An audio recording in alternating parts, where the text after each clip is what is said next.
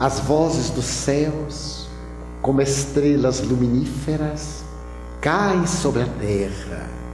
É a abertura do Evangelho segundo o Espiritismo. O Espírito Santo para nós são as entidades venerandas, o Paracleto, o Espírito de verdade anunciado por Jesus em João 14, 16, 17, 18 e 26. Ele promete que os espíritos nobres virão à terra para poder repetir as suas lições, que seriam esquecidas, entre aspas, e dizer coisas novas que naquela época eles não podiam suportar por falta de conhecimentos científicos.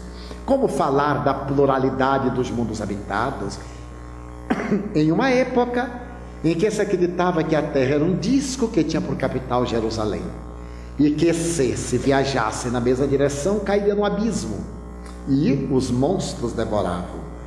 Era necessário que a ciência evoluísse, como se refere Kardec, e atingisse determinados parâmetros de conhecimento para vir a revelação, a fim de que ela ficasse firmada nas bases também da ciência.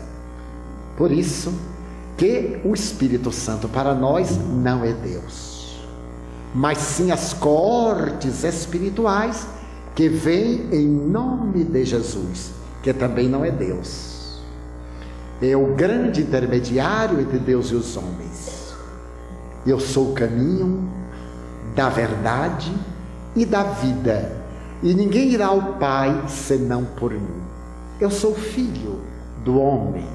Eu sou aquele a quem se referem os escritos sagrados. Eu venho em nome do Pai para que tenhais vida e vida abundante. O dogma da Santíssima Trindade foi herdado do pensamento indiano, que o transmitiu para a Babilônia e que chegou à doutrina cristã herdeira do judaísmo.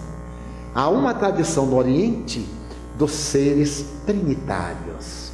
Então nós encontramos muito isso em Shiva, em Rama e nos velhos deuses da Babilônia. O Espiritismo informa da causa única de Jesus o espírito mais elevado que jamais esteve na terra, e dos espíritos seus embaixadores, que seriam o Espírito Santo.